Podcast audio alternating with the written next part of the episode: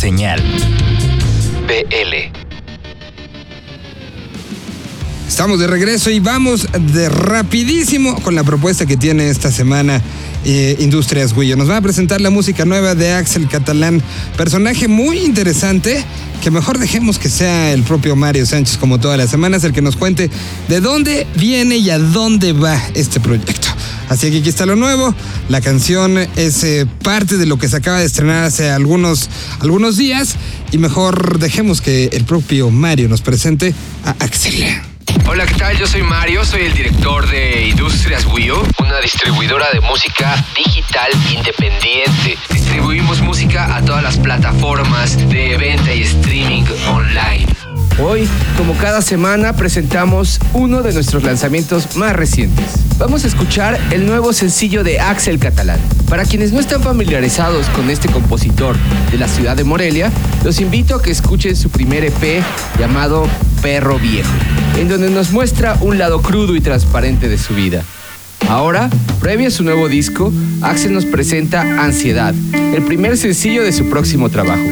Con este tema, Axel nos entrega una canción un poco más romántica, por decirlo de alguna forma. Yo creo que Axel Catalán es uno de los mejores letristas de esta generación. Ha puesto en palabras la actualidad mexicana de forma tan natural que sorprende. Espero que disfruten de Ansiedad, el nuevo sencillo de Axel Catalán, y estén pendientes al lanzamiento del disco entero. Hasta la próxima. Ay, que me da ansiedad. Ay, que me da ansiedad el pensar que no vendrás y el saber que no estás lejos. Ya no puedo esperar, ya no quiero esperar. Tengo cosas que contarte, tengo ganas de tocarte. Nunca sobró un lugar pero ahora está vacío. No hay leña en el hogar, tengo el corazón tan frío. No sé por dónde irán las corrientes de estos ríos. Muérdeme una vez más, que quiero sentirme vivo.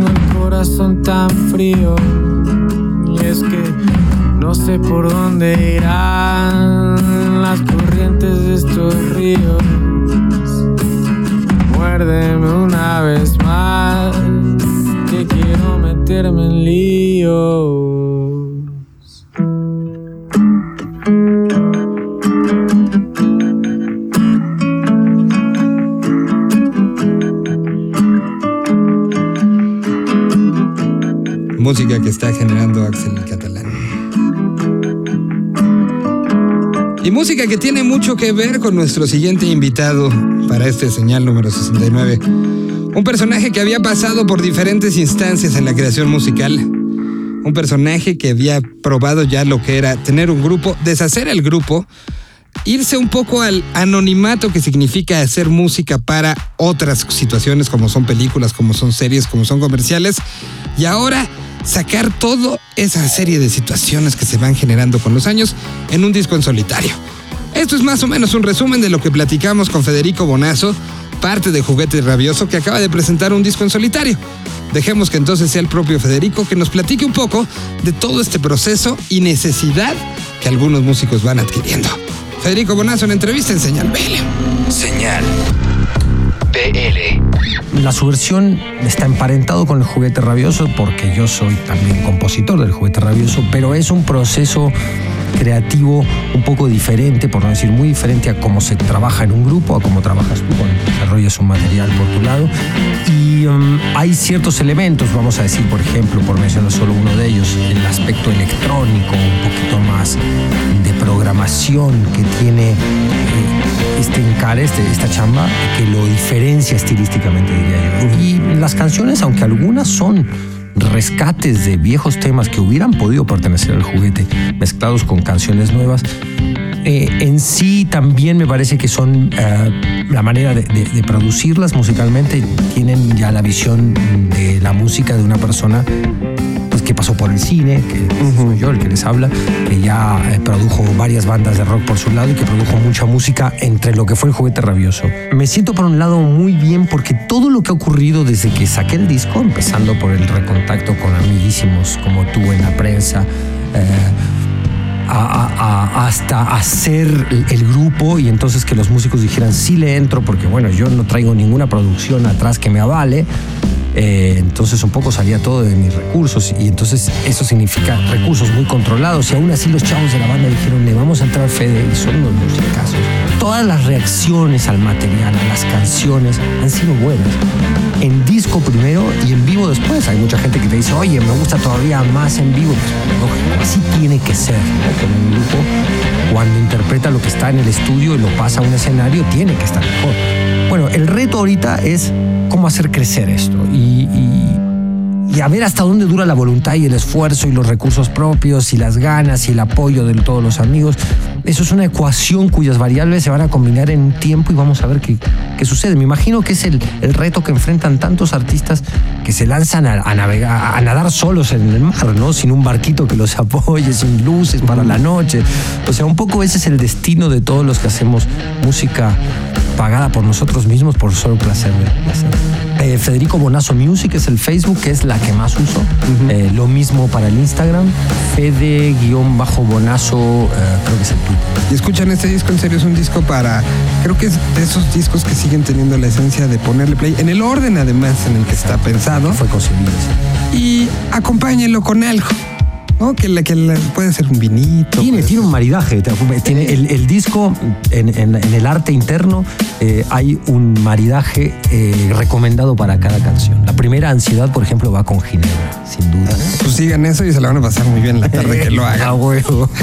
Muchas gracias. Muchas gracias, Muchas gracias.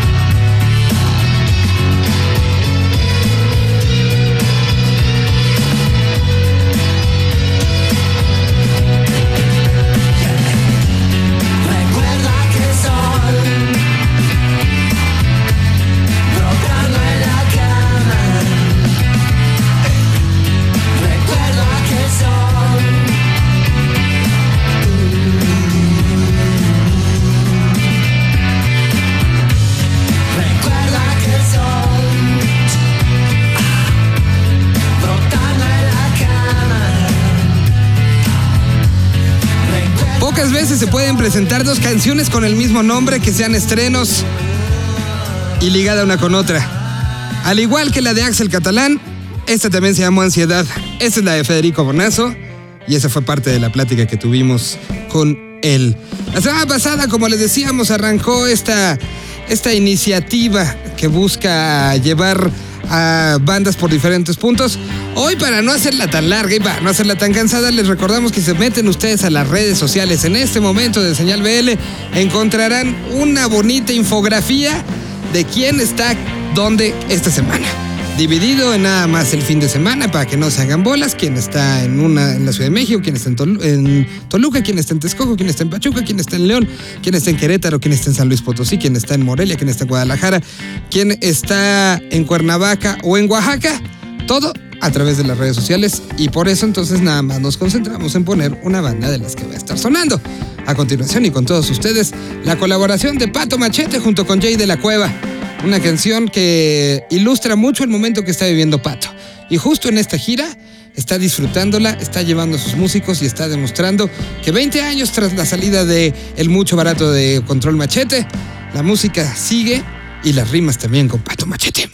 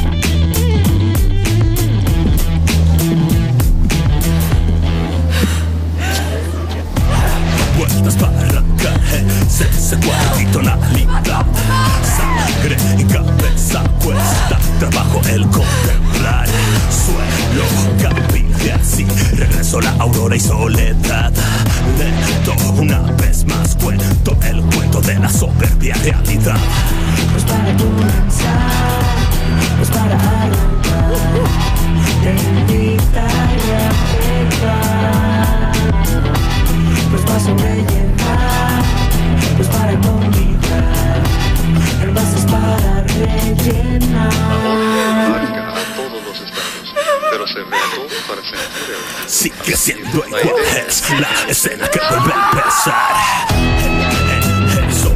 El, el ya espera en la ventana. No siempre fue ya, varias unas dejaron atrás. No cambia al final, ves con ves y van incendiando más.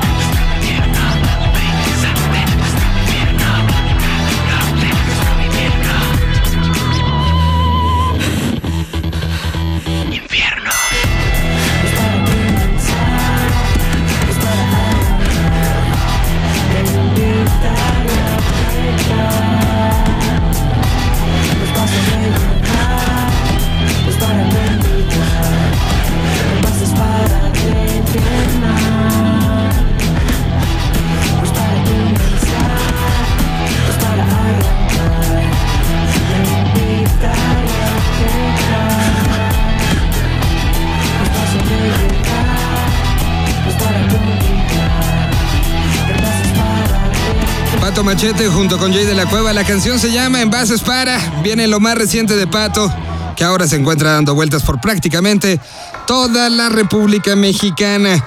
Y hablando del asunto, ahora les presentamos a un proyecto, una banda que para el año pasado empezamos a conocer, empezamos a ver de qué se trataba, empezábamos a ver qué es lo que estaban generando, qué es lo que estaban haciendo.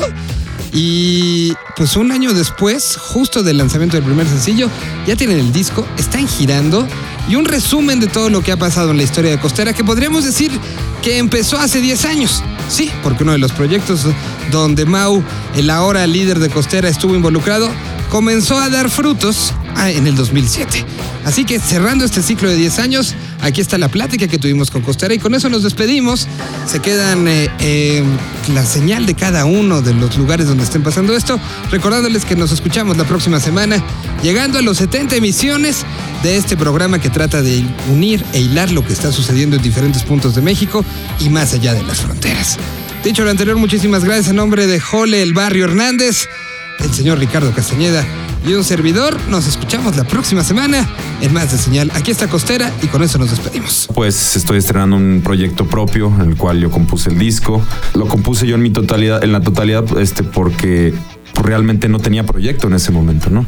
Acaba de hacer la gira de Solstice con León Larregui, estaba de guitarrista ahí, y terminando me quedo con ese hueco eh, donde ya no tengo una banda propia, sino más bien estoy como músico invitado en varios proyectos y pues empiezo a jugar un poco con eso, me empiezo a ir de gira con varias personas o diferentes este, artistas que necesitaran un guitarrista o bajista o lo que fuera. Y en ese inter me pongo a hacer música por primera vez sin esa como presión o visión de llevarlo hacia algo. Entonces, como que frené mucho y dije, bueno, voy a hacer música que a mí me guste en los trayectos de llevarme, estarla escuchando y ver que le mejoro, que le muevo como laboratorio creativo en cierto modo. y aprender un poco más sobre grabación de música. Y, y en ese, pues en ese inter fui viendo que estaba interesante. Se las enseñé a Ariel Aguiski, que fue tecladista de, eh, de León Larraín lo de Solstice. Mantuve contacto con él y él fue el que me empezó a animar mucho. Dice, oye, ¿por qué no hacemos algo con esto? ¿Por qué no lo movemos? Y pues le marqué a Milo, que ha sido el productor con el que he trabajado muchos años, Camilo Freudeval. Le dije, oye, mira, Capri, pues a Ariel le decimos Capri, este, me está diciendo que estas canciones tienen potencial, ¿quieres escucharlas? Me dijo, ¿nos vamos a meter en esto otra vez, otro disco? Dije, no, pues nomás escúchalas ahí, dale la opinión. Me dijo, si las escucho, vamos a hacer otro disco. Bueno, y así fue como arrancó todo y llegamos al punto donde las teníamos casi completas y entró ahí el factor discos Panorama Ok. que con Sergio Acosta, que es como la persona que fungió como AIR de todo este proyecto, este, me convenció de que lo detuviéramos, volviéramos a escuchar, ver las posibilidades de mezclarlo con alguien con mucho potencial, algo que pues yo en ese momento no, no podía llegar, no tenía más presupuesto, lo había gastado todo en la grabación. Me dijo, yo puedo convencer que Discos Panorama empuje este proyecto más y nos arriesgamos y vemos si lo podemos vender el proyecto como tal. ¿no? Lo hicimos, frenamos el proyecto, mezclamos el disco con Jack Lajana en París, en los estudios Plus 30. Cuando volvió fue tanta la sorpresa y nos animamos tanto todos, Camilo, Ariel, este, Sergio, que ya decidimos hacerlo formal con Discos Panorama y empieza esa estrategia de empezar a tocarlo antes de lanzarlo porque venían unas fechas de SOE en el Auditorio Nacional. Que fueron de los primeros shows, ¿no? Auditorio Nacional completamente lleno. Me acuerdo que nos encontramos minutos antes del primero de los shows y, eras un mar de nervios. Y con toda la razón del mundo. No puedo decir lo que me estaba pasando, pero pueden imaginarse lo que quería hacer en ese momento. Este, sí, nuestro segundo show fue en un auditorio nacional. También en cierto modo, como que sentí que estábamos a punto de firmar todo y dije, bueno, aquí me voy a dar cuenta. Si las canciones no conectan, mejor ni firmo nada y me voy a ir a la playa y pongo una, una tienda de surf y ya estuvo. Todavía no estaba firmado para ese día. Para ese día no estaba firmado. Ok. Fueron toda la gente de la disquera, la gente de Universal Music, que eh, Discos Panorama es un subsello de Universal Music. Y pues eh, en cierto modo fue como un, bueno, ahora todo o nada, ¿no? Tocamos muy bien y se acercan después del show y dicen, cerrado, vamos a vernos después de estos shows del auditorio y vamos a ver qué, qué sigue para Costera. Y así fue como fue, 2016 tocando y tocando y, y viendo todo el trámite de cómo sacar el disco. Hasta que ya logramos todo fue que empezó a salir los sencillos. En ese sentido, eh, aparece de repente un buen día, eh, vuelta atrás. Exactamente. Aparece como sencillo, se lanza y, y empiezan a pasar muchas cosas. Está por cumplir un año vuelta atrás de haber salido. Un año. Exactamente, en dos meses cumplió un año. Y pues una canción que está cerca del millón de reproducciones, una canción que pues de una u otra manera empezó a levantar la mano de muchos diciendo yo quiero, yo quiero, yo quiero, ¿no? Pues sí, eh, nos tocó como la suerte de que después de algunos shows ya venía más gente y la cantaba con algunos días en Spotify y en algunos videos de YouTube que la gente tomaba, que hoy en día pues es una manera de que la gente comparta la música y sabían la letra ya. Y segundo sencillo que fue Me quitas el aire ya se contagiaba más gente y así fue como se fue de poco a poco, de boca en boca y ahora ya tenemos pues en cierto modo ahí como pues ya sabemos dónde, en qué ciudades hay gente que le gusta, eh, hay, otras más que otras, otras canciones pegan más acá. Entonces ahí fue como poder estudiar muy bien el mercado antes de ya lanzar el disco, hacia dónde comunicarnos. Ahora ya sabemos a qué ciudades tirarle más, cómo irlo moviendo, cuál es el que meterle más empuje. Ahora, el resto del 2017, ¿cómo pinta? Creo que pinta de manera espectacular. Estás empezando de una u otra manera con todo lo que trabajaste dos años. Ahorita ya lo tienes en la mano para poder empezar a repartir la baraja, ¿no? Exactamente, pues ahora es justo eso, enseñar el concepto que fuimos creando durante 2016 y ahora ya con el disco pues lo tenemos muy bien este, trabajado y queremos presumirlo, la gente enseñarlo, eh, enseñarles todas las maneras que las canciones pueden ir eh, participando, en un, bueno, este, interactuando en un show con la gente, los visuales, nuestras luces, todo lo que hemos armado. Y justo ahora tenemos esta oportunidad del circuito que se me hace una maravilla de idea que no sé cómo antes no lo habían hecho. Es este gran circuito que armaron en 12 diferentes ciudades con 12 bandas al mes. Van girando durante esos 30 días en el mismo circuito. Y en ese inter también vamos a ir haciendo festivales y a todo esto lo llamamos el Tour Aliados, que es realmente el tour que estamos haciendo con el disco. Redes sociales de Costera en Twitter, Facebook e Instagram somos Costera MX. Eh, en la página de internet www.costera.mx. Gracias a ti, Miguel.